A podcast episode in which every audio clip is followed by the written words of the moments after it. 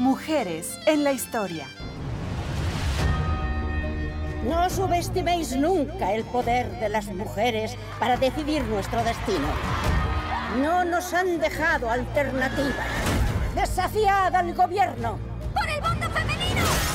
Mujeres en la política. Let it be that human rights are women's rights and women's rights are human rights once and for all. Mujeres exigiendo sus derechos.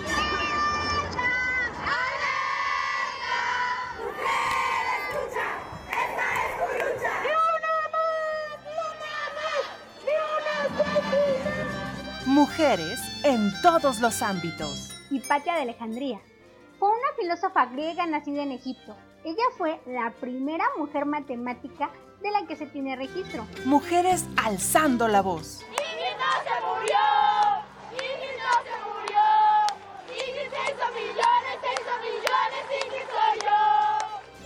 Mujeres al aire. Las mujeres, ni borradas ni invisibles, sino más presentes que nunca. Mujeres al aire, un programa del Instituto de las Mujeres del Estado de San Luis Potosí, aquí en Radio Universidad. Comenzamos.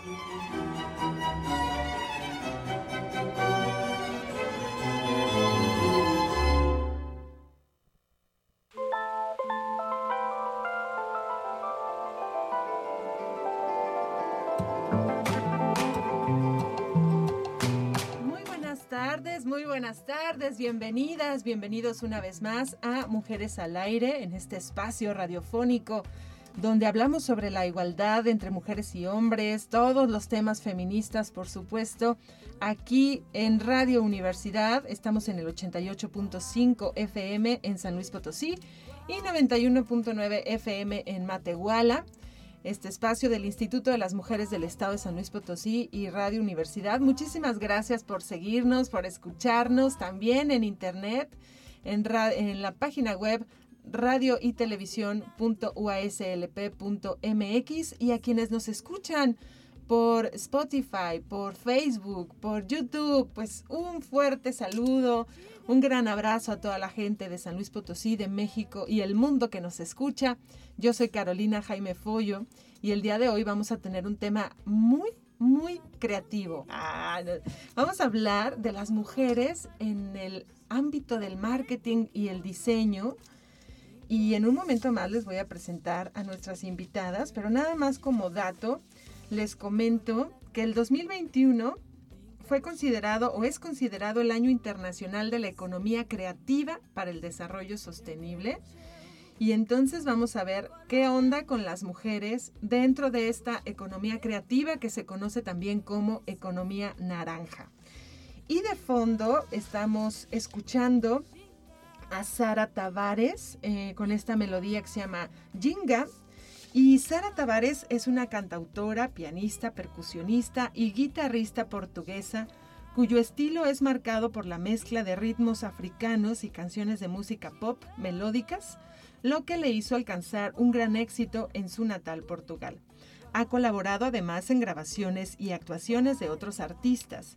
Sara es también reconocida por su labor social hacia las personas más desfavorecidas, entre los que siempre eh, dice contarse. Así que disfruten mucho a Sara Tavares, este talento en portugués. Y vamos a nuestra primera sección, Palabra de Mujer.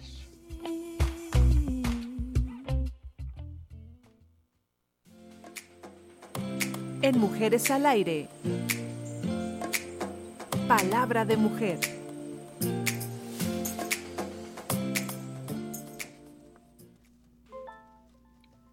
La libertad siempre ha sido y es para aquellos que piensan diferente.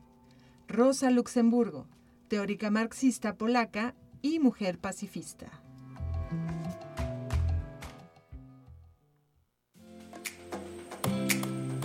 En Mujeres al Aire, las noticias.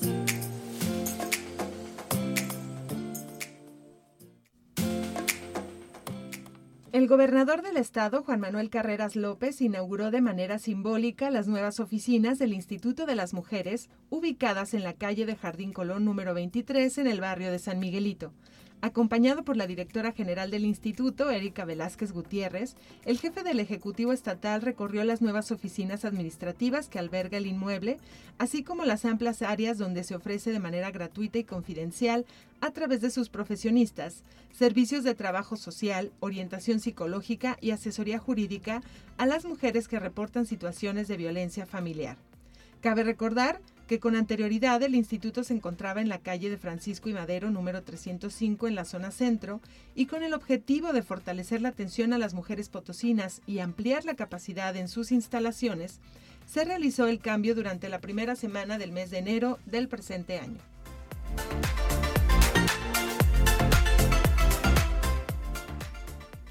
Como parte de la campaña Alerta con todos los sentidos frente a la violencia contra las mujeres, que lleva a cabo el Instituto de las Mujeres, y en coordinación con Gráfica por Morritas, la Escuela Feminista de Arte Urbano Bravas realizó la pinta de su segundo mural con la frase Ármate Poderosa, y fue dirigido por la diseñadora gráfica y letrista Ilse Flores, con la participación de las alumnas Dulce María Moreno, Dani Flores, Shunka Catalina Gar, perdón, Dani Shunka, Catalina Gar y Vianey Contreras, quienes decidieron hacer una ilustración y caligrafía a gran formato con un mensaje de amor propio. Aún faltan dos muros por pintar y durante las siguientes fines de semana del mes de julio se pintarán uno en el municipio de Soledad de Graciano Sánchez y otro en la zona metropolitana.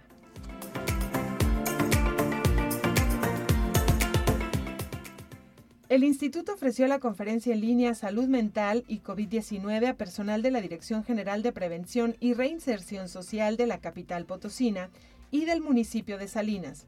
La conferencia se ofreció a través del Centro de Atención Integral para las Mujeres del municipio de Soledad de Graciano Sánchez, en la cual se explicó que ante la aparición del brote epidémico del COVID-19, las autoridades sanitarias a nivel federal y estatal tomaron medidas que limitaron al máximo su propagación, como fue el aislamiento y distanciamiento social, mismas que afectaron la salud mental en algunas personas.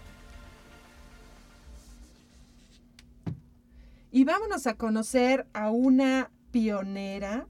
Vamos a escuchar la, vida y obra de Ada Byron, considerada la primer programadora. Y esta cápsula que lleva por nombre La Eva Cibernética es cortesía de radialistas.net.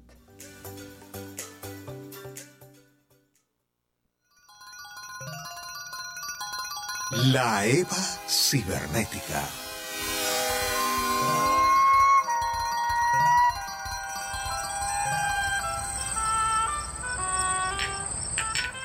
¿Y en qué nuevo y loco proyecto está embarcado Sir Charles? Oh, mi lady. He tenido que renunciar a la máquina diferencial. ¿Por qué? El proyecto era una maravilla, pero la corona inglesa solo apoya a piratas y traficantes de esclavos. Charles Babbage era un genio, un genio excéntrico que ocupaba nada menos que la cátedra de la Universidad de Cambridge, donde enseñó Isaac Newton. Ahora me ocupo de otra máquina. ¿Otra máquina? Así es, una máquina de cómputos. Me faltan elementos todavía, pero, pero conseguiré fabricar un cerebro artificial. ¿Y, ¿Y qué falta para que funcione, Sir Charles? ¿Cómo dices, chiquilla? Ada, Ada, cállate y escucha. Pero en conversaciones de mayores. La chiquilla era la hija del conocido poeta Lord Byron. Pero a diferencia de su padre, a Ada Byron no le interesaba la poesía. Los números eran su pasión. El invento necesita... ah, Todavía...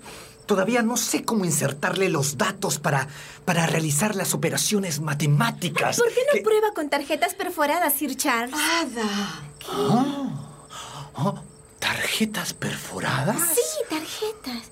¿Y para qué servirían en...? Tal vez las tarjetas que se utilizan en los telares podrían adaptarse a su máquina.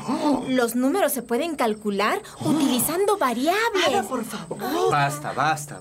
Mi lady, Sí. le solicito con todo respeto que permita a esta chiquilla... es decir, a su hija Ada, venir a mi estudio. Ay, sí, sí, sí, sí, mamá. Buenas noches.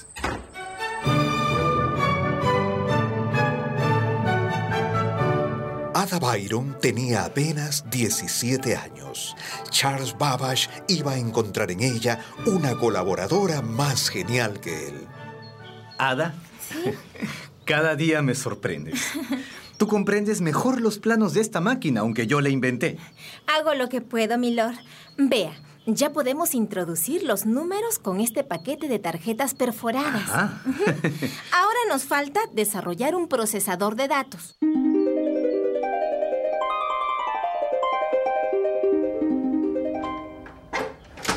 Buenos días, mi querida Ada. Buenos días, Sir Charles. Por cierto, a partir de ahora no podrá llamarme más Ada.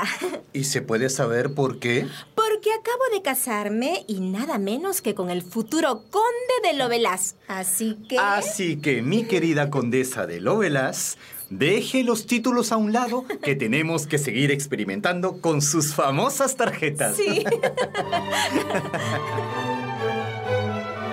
La amistad con Charles Babbage duró toda su vida.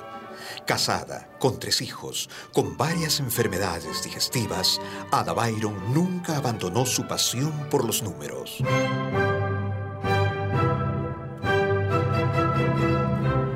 La máquina diseñada por Charles Babbage y programada por Ada Byron fue la primera computadora del mundo. El equipo nunca se llegó a fabricar. A mediados del siglo XIX, trabajando con piezas mecánicas accionadas a vapor, hubiera ocupado más espacio que una locomotora.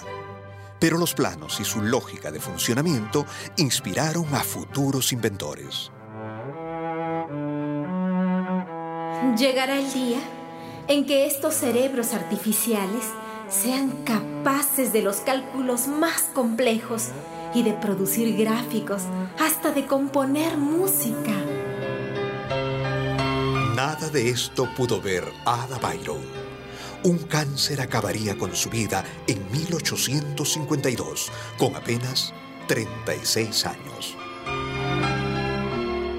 Ada Byron, primera programadora de la historia, como una Eva cibernética. El lenguaje de programación ADA, desarrollado un siglo después, inmortalizó su nombre.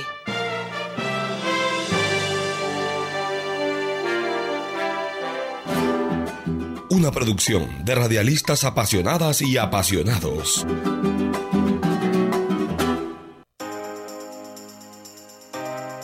En Mujeres al Aire, la entrevista.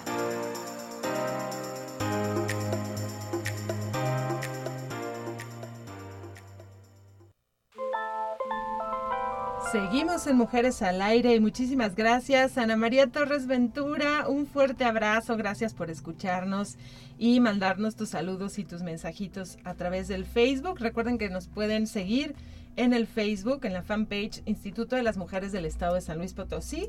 Y ahí nos ponen también sus preguntas, sus dudas, sus saludos a nuestras invitadas, por supuesto.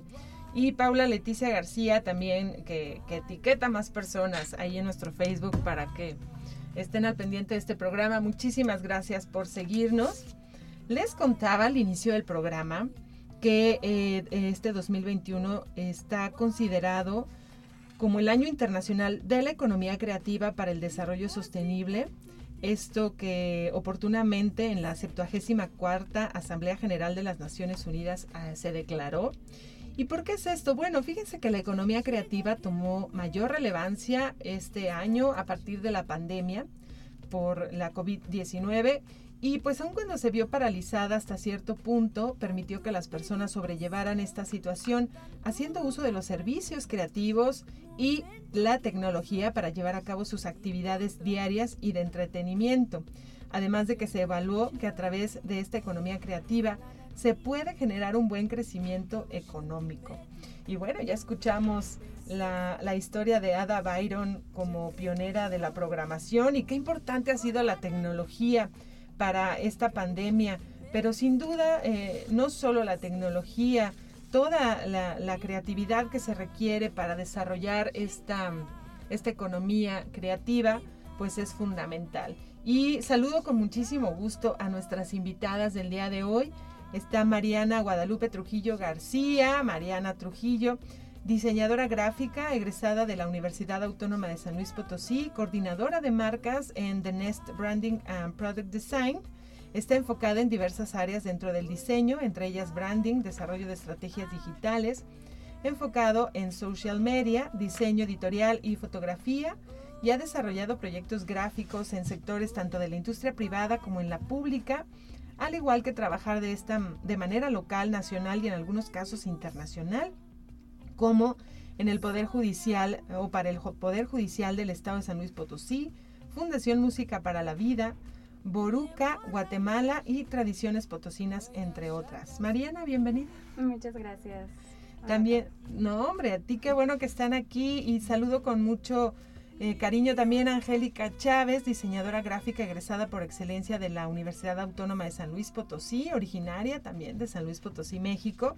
Ha realizado proyectos masivos para diversas empresas como lo son Bots, Valeo, ABB, eh, Autonom, estas que tienen puras siglas, JTECT, UCI, Canaco, La Loma, entre otras.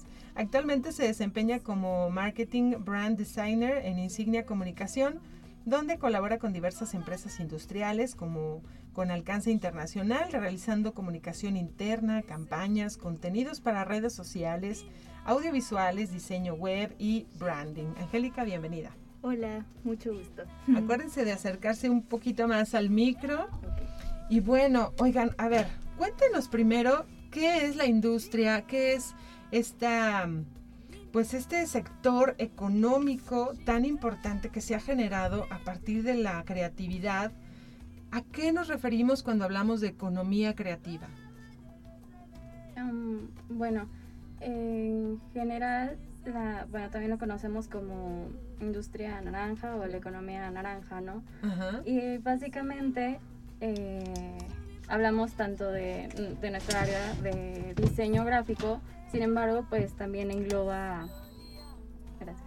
Sin embargo, también engloba pues otras industrias creativas, como lo puede ser inclusive las comunicaciones, la radio, el cine, ¿no? Sí. Eh, ese es el tipo y como ya mencionabas, eh, pues el año pasado, eh, al menos en el área del diseño, de la comunicación, el marketing, pues tuvo tuvo un boom impresionante a pesar de de, las estadísticas o de que tenemos todo en nuestra contra, ¿no? Un poquito. Claro. Y es que, bueno, eh, es interesante, ¿no? Ver el concepto este de la, de la economía creativa, economía naranja, que si recordamos, hay algunos conceptos como industria cultural, que se refiere también a todos estos servicios que se ofrecen a partir de este tipo de servicios creativos, de manifestaciones culturales, artísticas incluso. Y, es muy interesante ver cómo el concepto ha, transmutado de ver la industria cultural desde una visión crítica como, como la comercialización del arte y cómo es posible, ¿no? Que, que así como fabrican carros, pues se fabrique una película. y, hay toda una visión crítica del tema que sin duda sería un análisis sociológico muy interesante, pero que no debemos dejar de lado que también eh, la industria cultural y lo que hoy conocemos como economía creativa o economía naranja, como bien nos decía Mariana, pues es una actividad económica que genera eh, un desarrollo, un desarrollo para cualquier país, para cualquier estado. Y San Luis Potosí pues tiene un gran potencial, ¿no, Angélica? Sí, creo que de hecho aquí en San Luis como que ha crecido mucho ese, esa industria porque pues sabemos mucha gente que trabajamos como en este rubro, rubro creativo que a lo mejor antes no era como tan visualizado que también era como un empleo formal y ahorita pues yo creo que aquí en San Luis hay muchísimas agencias de comunicación, de diseño, de todo lo que sea como visual.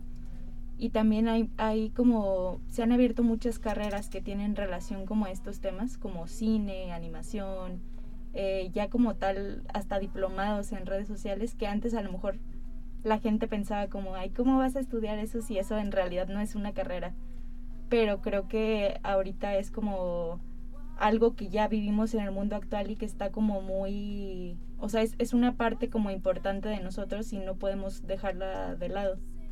Claro, y qué importante que se profesionalice y que no se haga un trabajo, por ejemplo, de community manager ahí como empírico y como decimos coloquialmente, como Dios me da a entender, sino ir profesionalizando, ver qué es lo que requiere el mercado, ver qué es lo que requiere eh, la gente que necesita comunicar algo a través de sus redes sociales, gente, empresas, proyectos, marcas, etcétera, ¿no? Ahora, bueno, este año, 2001, es el año internacional de la economía creativa. ¿Qué ha pasado en la pandemia? O sea, nos decías, Mariana, que, que pues de alguna manera se impulsó. Y es que sí, ¿no? O sea, durante, estuvimos encerrados, pero estuvimos en comunicación. Y incluso también el entretenimiento se volvió muy importante porque pues estábamos encerrados y encerradas en casa. Sí, totalmente. Ahí en el estudio comenzamos pues con la pandemia como todo como todos los estudios, negocios con incertidumbre, pero ya fue avanzando y precisamente todas estas personas que tuvieron que ahora sí dejar su trabajo o buscar otra alternativa eh, comenzaron a emprender. México al fin y al cabo es un país de emprendedores y eso es muy sabido. Entonces pues aquí surge esta, esta alianza muy curiosa de todas estas personas queriendo poner un negocio ya sea de comida, ya sea de venta, ya, ves que incluso bazares ya eh, ha, habido un aumento y todo. Eh, y pues es aquí cuando el papel del diseño gráfico o de comunicadores, y bueno, también los que son mercadólogos, pues pudieron entrar y encontrar un lugar en donde, pues, un lugar que explotar. Eh, y esto lo veo de una manera muy positiva, porque la gente sí se, sí se acerca a nosotros como profesionales, o sea, muchas veces sí lo hacen ellos, como dices tú, como Dios les a entender, porque pues se entiende, ¿no? Un poquito al, al comienzo, pues vas, así, vas, vas generando ingresos y todo esto. Pero aquí esta alianza que surge entre nosotros como profesionales y las personas, eh, pues resulta resulta muy importante porque eh, al final ellos nos apoyan, nosotros los apoyamos eh, y se genera en esta economía pues muchas oportunidades, la ruedita sigue girando, sigue girando. Y pues no nada más en nuestro sector, como tú mencionas, todo el cine, las series, las películas, todo lo que estuvimos consumiendo para no volvernos locos ahora sí en esta pandemia, pues es gracias a esta a esta economía. ¿Cuántos memes no surgieron de, en, el, en el tono de, pues, a ver, ahora sí, búrlate de la gente que quiere dedicarse al arte, ¿no? Pues todo es muy, todo es, todo es válido de que, como tú dices, eh, formalizar y aprender a reconocer. Sí, claro. Y, la importancia de, de, comunicarlo, o sea, hay, hay también sectores artísticos que, que, como que no quieren voltear a ver esa parte de la publicidad o, de, ya ni siquiera llamémosle publicidad, ¿no? Si de cómo comunico para que mi arte llegue a más personas, ¿no? Deja tú de si vendo un cuadro o no vendo un cuadro, si hago que la gente vaya a ver mi obra de teatro por Zoom o se conecte y me compre un boleto. Pero a final de cuentas, eh, que la gente conozca lo que estás haciendo, simplemente, ¿no? Y, la importancia de acercarse a profesionistas como ustedes, que saben de posicionamiento de marca, que saben de diseño, que saben de comunicación, que saben de marketing, ¿no, Angélica? Sí, en realidad yo creo que también es como muy importante que si vas a crear una marca, un negocio o algo, tengas como en mente que realmente si quieres que tu negocio prospere o que tu marca crezca, primero le tienes que invertir como a tu marca.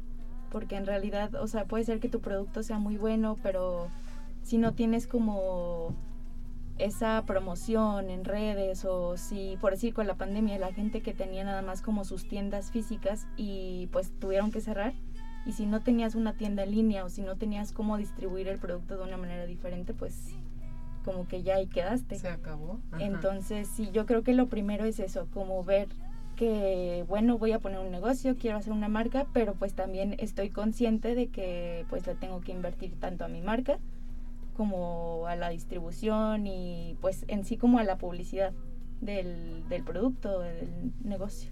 Sí, claro. Oigan, ya se nos fue la primera media hora de programa, pero bueno, digamos que esto fue eh, a manera de introducción, pues para platicar también un poco más de cuál ha sido el papel de las mujeres en esta industria. Eh, Mariana, cómo implementar la perspectiva de género en todo esto, porque es fundamental para no reproducir estereotipos, y lo platicamos ahorita antes de entrar al aire. ¿Y, cómo está el sector? ¿Cómo está esta industria? ¿Hay discriminación? ¿Hay brechas de desigualdad? ¿Se dan las mismas oportunidades para mujeres y hombres o no? Bueno, pues de todo esto vamos a estar platicando regresando del corte. Así que quédense aquí en Mujeres al Aire. Yo soy Carolina Jaime Follo. Aprovecho para saludar a Anabel Zavala que nos acompaña en los controles técnicos de Radio Universidad y a Sergio Díaz aquí en la transmisión en redes sociales. Y Estela RD que dice que ya están escuchando aquí a través del Facebook. Un fuerte abrazo, un fuerte saludo a toda la gente que nos escucha. Síganos y compartan los programas para que lleguemos a más y más personas. Esto es Mujeres al Aire, vámonos un corte y regresamos. Tanto paseo, tanto un momento que vos te creio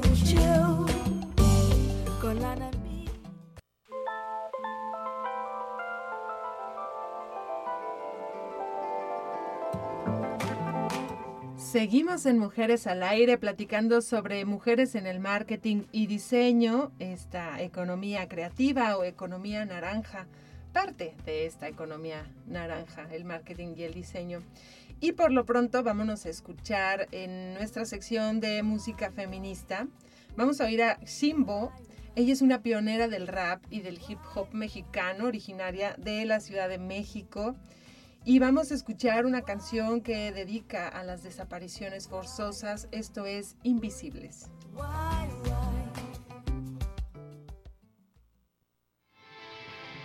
En Mujeres al Aire, música feminista.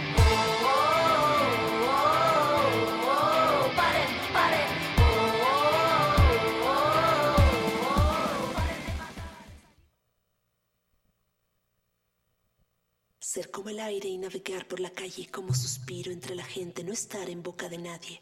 Que empiece el baile y ya soy el detalle pa' que se te olvide y que ni por ausencia brilla.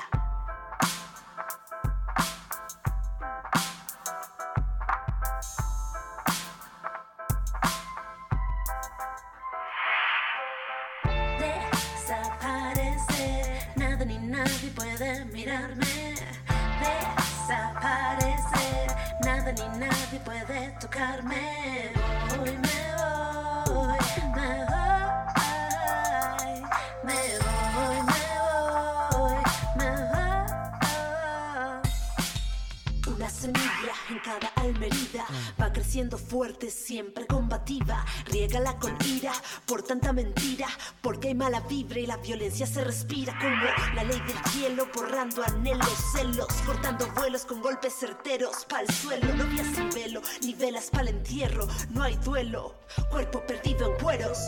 Desaparecer, nada ni nadie puede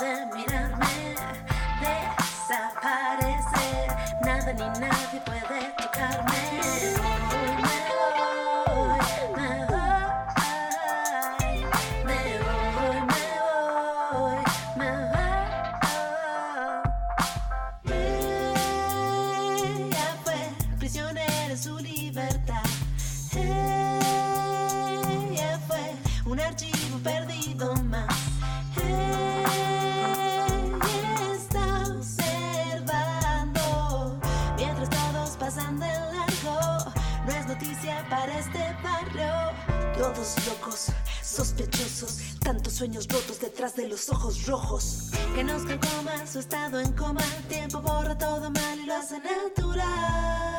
No hay tú, solo yo, no hay nosotras. En tiempos violentos no importan las otras. No hay tú, solo yo, no hay nosotros. En tiempos de hambre desconocemos rostros. Desaparecer, nada ni nadie puede mirarme. Desaparecer,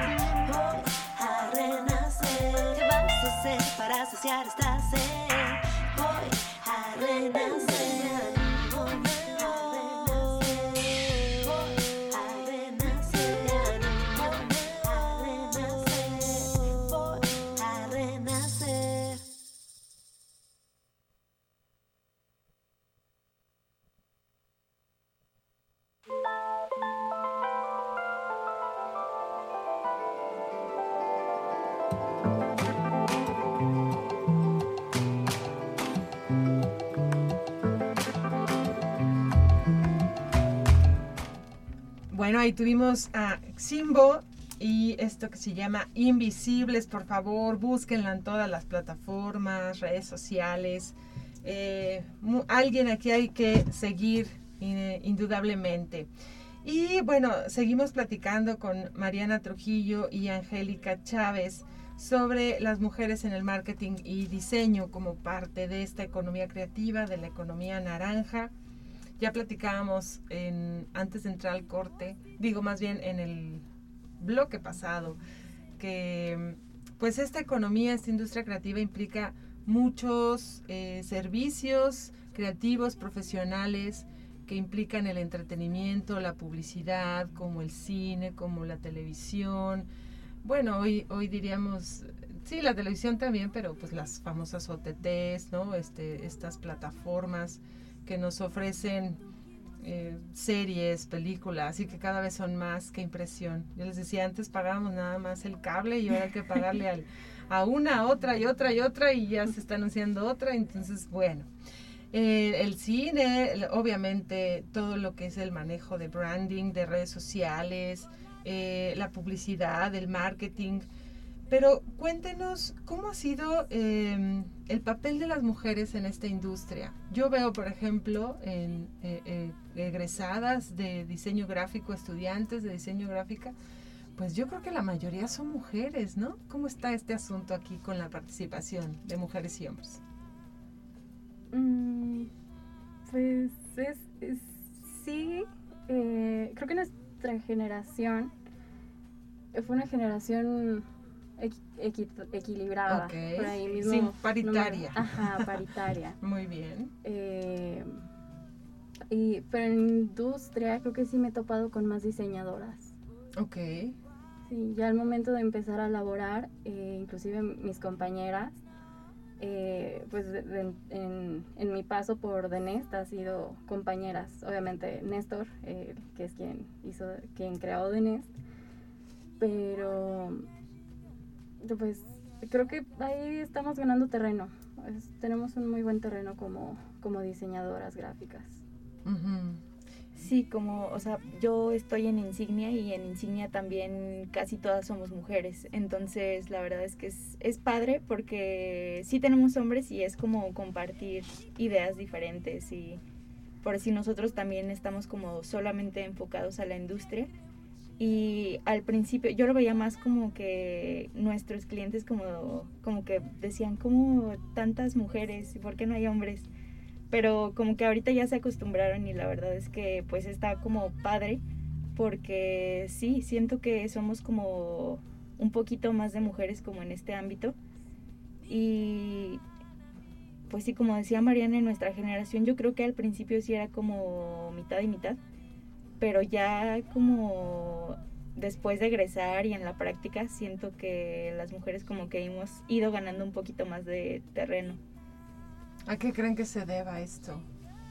¿Qué bondades tiene la industria creativa para, para las mujeres que todavía pues vivimos, bueno, y los hombres también, pero todavía vi- vivimos muchos roles y estereotipos tradicionales muy marcados, ¿no? Sí, em, creo que el diseño gráfico, eh, tristemente, y por los comentarios que hemos escuchado, inclusive, por ejemplo, una tía también es diseñadora gráfica, entonces pues esos ayeres como que se le conoce como una carrera de mujeres. Ahí, por ejemplo, está como esa, esa ese estigma de que diseño gráfico es una carrera femenina. Mm. Entonces, pues ahí habría que ver qué tanto peso el, el que digan, como ya se saben todos, en muchos rubros al catalogarlo de femenino o cosa de mujeres, pues puede representar un eh, que una desvalorización. Eh, Cierto, sí. porque lamentablemente nuestra cultura patriarcal pues todavía ve lo, lo masculino y todo lo relacionado con lo masculino como por encima de lo femenino y todo lo relacionado con lo femenino. Ahora, pues sí, tú dices, ¿y, por qué relacionan el diseño con lo femenino? Bueno, pues seguramente porque implica eh, una sensibilidad o una eh, cuestión creativa que, pues sí, tradicionalmente se ha, se ha enfocado, caracterizado hacia, hacia lo femenino, pero curiosamente todavía hay muchas brechas y mucha discriminación, porque aún en el ámbito creativo, y lo hemos visto, por ejemplo, con cantautoras, dicen, pues es que todavía el, el, o sea, la industria está muy enfocada en los hombres y se promociona a los hombres y se invita a los festivales a los hombres y a las mujeres nos dejan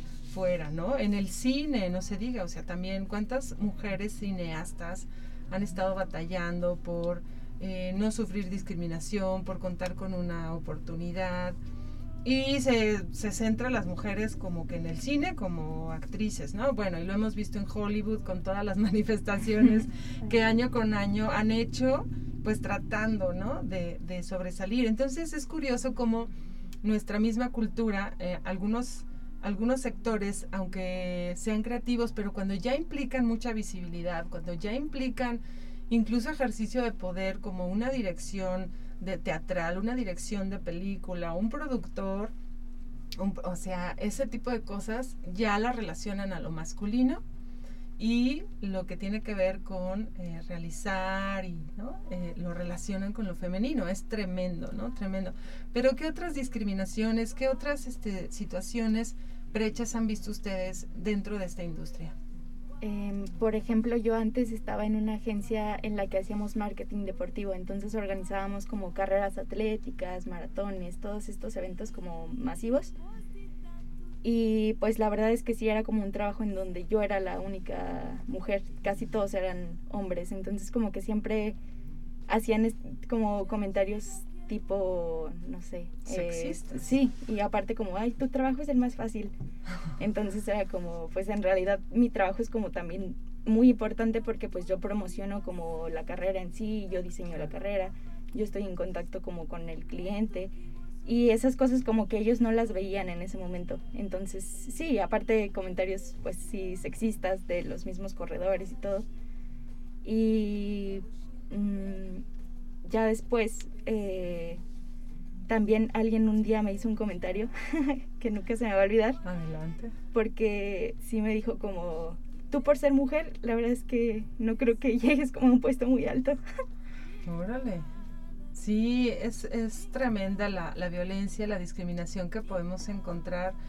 Y hay quien piensa que en pleno 2021 eso ya es un mito o, ya exageramos o pues ya se logró la igualdad que más quieren, ¿no?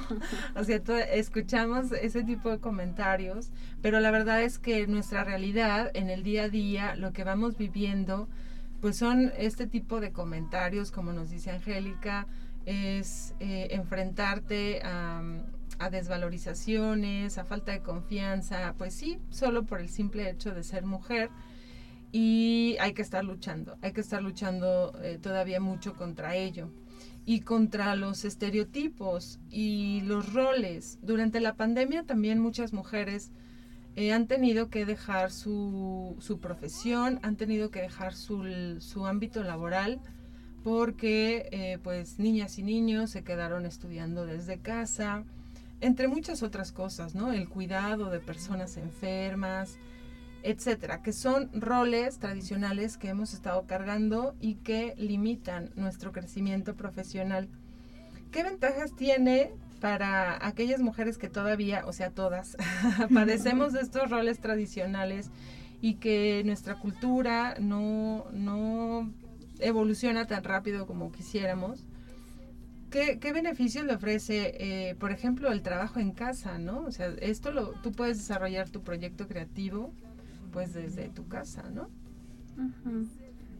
Bueno, como mencionas, creo que eso es algo que se vio mucho en pandemia y tristemente sí se relega y se nos relega en muchos casos al papel de cuidadoras, al de nana, al de mamá, papá, bueno, mamá. Sí, bueno, hay Este, quienes también lo hacen. Sí, sí, tristemente. Eh, pero ahí algo que no hay que dejar de lado es que pues muchos todavía siguieron haciendo home office. Entonces, pues ahí, no- ahí tenían el rol, ahora sí que de su profesión. Eh, si, si como diseñadores creo que fue un poquito más fácil llevar el trabajo a casa, pero pues ahí está el papel de la profesión, el de ser mamá. El, o sea, ¿dónde está ese equilibrio o esa división para no cargarle todo? Porque suponiendo que ahí hay una pareja y hay una convivencia de dos, ¿qué, tan, ¿qué tanto hicieron los papás en este caso? ¿Qué tanto se hicieron cargo de, de, de, de las niñas? ¿Qué tanto, ¿Qué tanto cuidado proporcionaron, servicios de cuidado?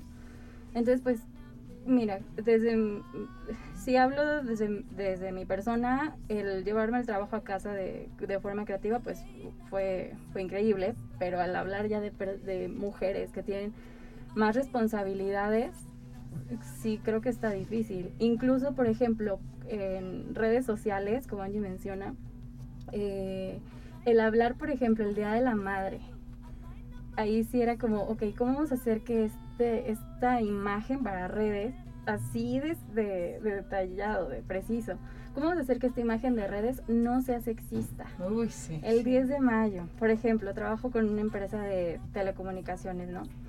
Entonces, pues ahí es con esta parte del internet y es como, ok, ¿qué puede hacer una mamá con el internet, no?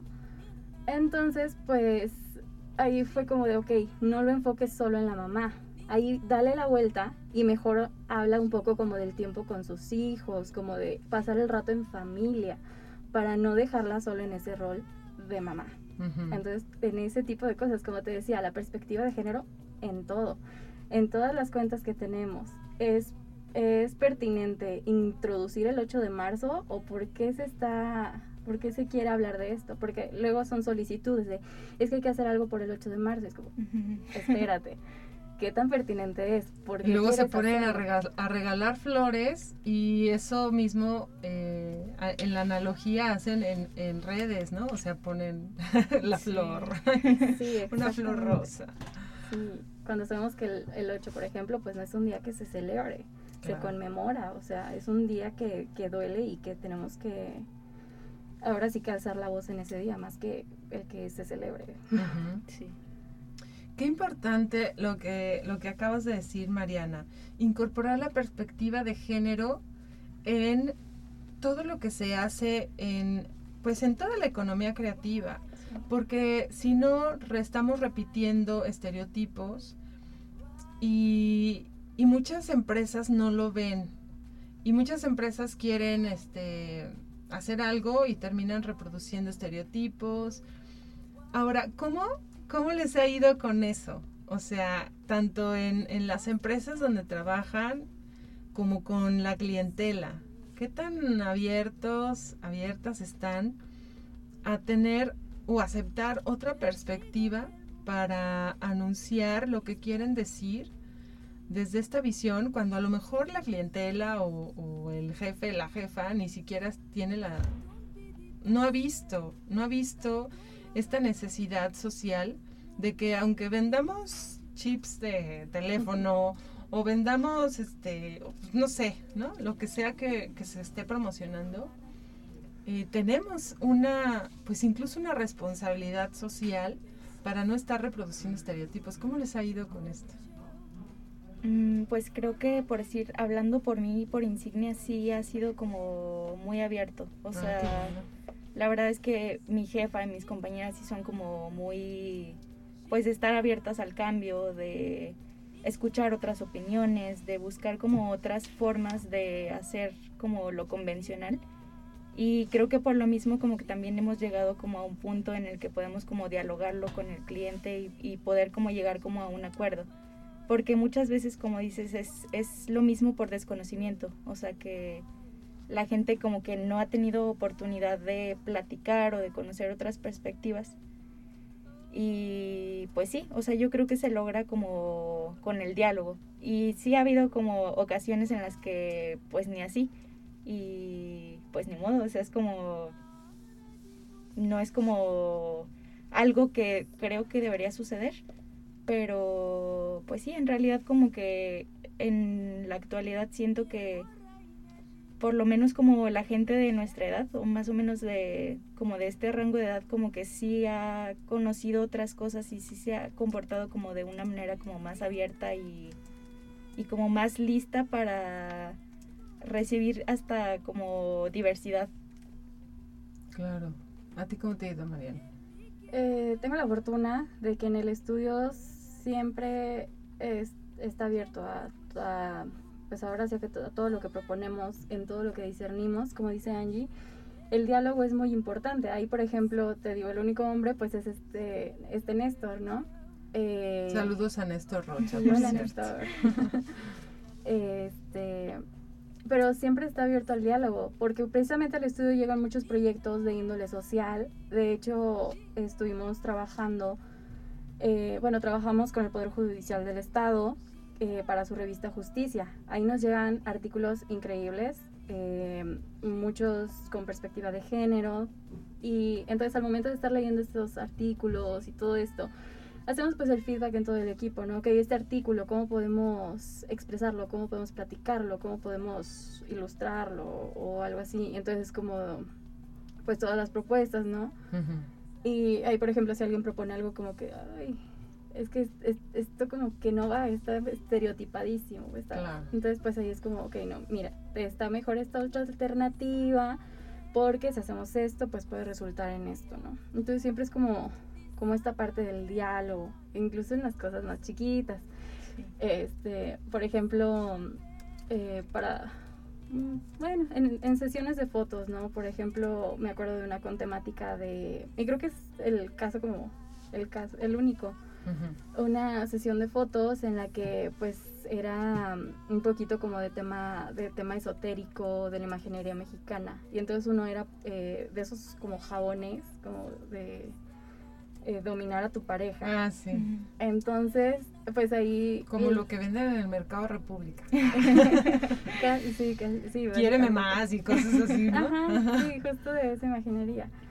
Este, y entonces pues en una de las fotografías eh, era como el hombre sentado y como la mujer parada, ¿no? Pero el hombre muy dominante, como muy... es como, mm, ok, aquí creo que podemos hacer este cambio. Entonces pues así todo el equipo escuchando y es como, de, ok, sí, sí, totalmente, porque ahorita ya no estamos y no deberíamos de estar y como tú dices, tenemos una responsabilidad muy grande de, de eliminar poco a poco estos, estos estereotipos o estas situaciones para darle la vuelta y pues mejor ahí, ok, domina tu pareja, pero algo equitativo. O sea, Claro, claro. mutuamente. Dominémonos sí. mutuamente.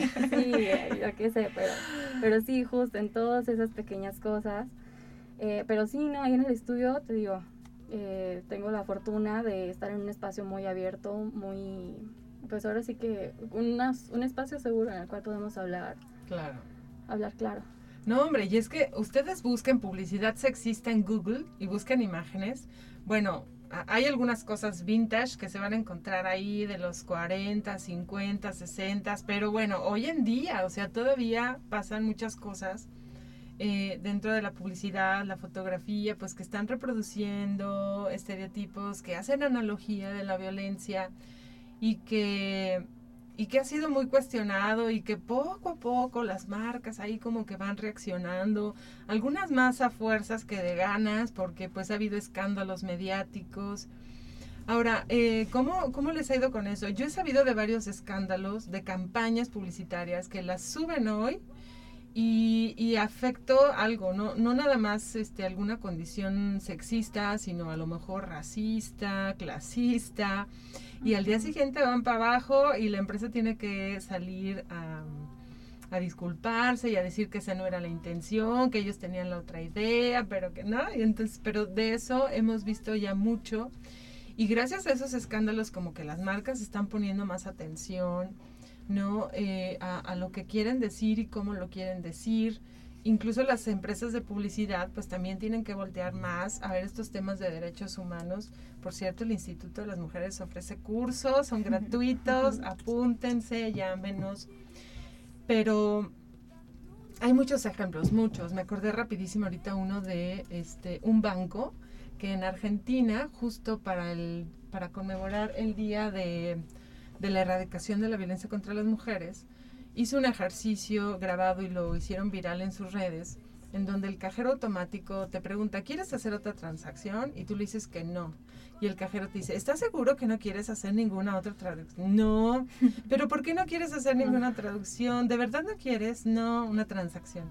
Y entonces así tú le estás diciendo que no y que no y que no y el cajero te sigue insistiendo, ¿verdad? Hasta que la gente viene desesperada porque ya quiere recuperar su tarjeta.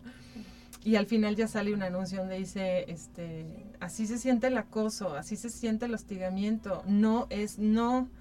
Entonces ya como que la gente reacciona. La verdad es una campaña muy buena si lo pensamos, pero le fue un poco mal a este banco porque ya se empezaron, ya empezaban los cuestionamientos hacia las prácticas de ese banco. O sea, es decir, no te quedes en la parte publicitaria pues para ganar eh, adeptos, ni, ni te quedes en la parte superficial, ni solo en la relación pública, sino a ver, tú cómo estás como banco con tus puestos directivos, ¿hay paridad o no? ¿Tienes algún protocolo para evitar el acoso y el hostigamiento dentro de tu banco? No, pues que no, ¿no? Entonces no le fue muy bien al banco porque no había congruencia entre lo que estaba publicitando y, su práctica cotidiana. Este, ¿cómo ven esto? Y, cómo evitar eh, y cómo hacer, cómo evitar estos escándalos y cómo hacer que las marcas se sensibilicen cada vez más.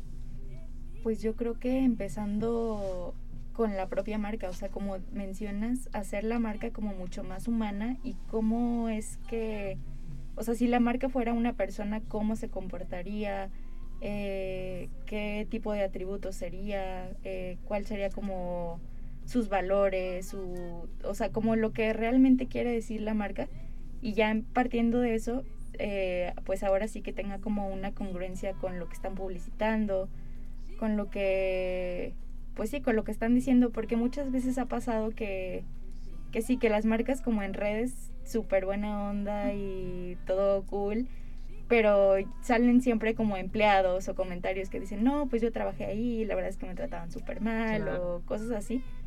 O la atención al cliente es tremenda. Sí, yo creo que eso, como más bien empezando desde adentro, modificando como las conductas de la marca, cómo, cómo le habla hasta la marca a sus empleados, porque en realidad pues los empleados también van a dar publicidad de la marca o de la empresa. Claro. Entonces es como como un caminito de que no te puedes saltar ningún vaso porque si no pues sí no va a tener como una congruencia pues final. Mariana. Sí, totalmente. Ya casi nos vamos y ahí aprovechando, este, ¿dónde las localizamos? ¿Qué onda para contratarlas? Digo, ¿no? Sí. Eh, bueno, eh, ah, particularmente eh, pueden encontrarnos en The Nest Branding, hay servicios de diseño. ¿Cuántos años cumple The Nest? The Nest cumple 10. 10 años ya. 10 años, sí, de que empezó, de que empezamos a incubar las ideas, como decimos. Sí. Sí, eh, pueden encontrarnos en Facebook, en Instagram como Nest Branding principalmente. En Facebook denos una buscada de Nest Branding and Product Design y pues ahí nos, nos encuentran. Perfecto. Angélica. Y a nosotros nos pueden encontrar como Insignia Comunicación, igual en Facebook, en Instagram, en LinkedIn y la página pues igual insignia.comunicación.mx igual pues nos pueden mandar un mensajito y luego luego les respondemos. Muy bien. Oigan, apenas estábamos como que agarrando este ya es su primera su primera participación en radio, estaban muy nerviositas, pero ya se estaban relajando. Para la próxima ya este nos, echamos aquí el café y la botana. Gracias a Francisco Javier Castillo por tus mensajes.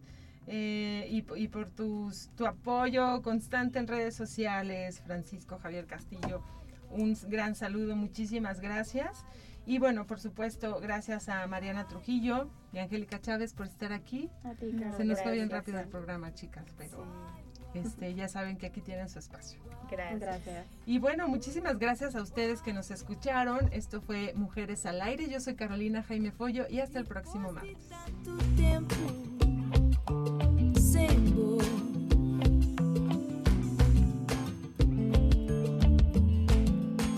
Já chega aquele momento que espera te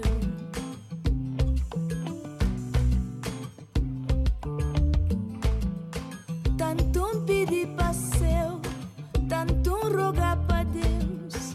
Momento que vos odios Esto fue Mujeres al Aire, un programa del Instituto de las Mujeres del Estado de San Luis Potosí. Escúchanos todos los martes a las 12 horas por Radio Universidad, 88.5 FM en San Luis Potosí y 91.9 FM en Matehuala. Escúchanos también en internet en radio y.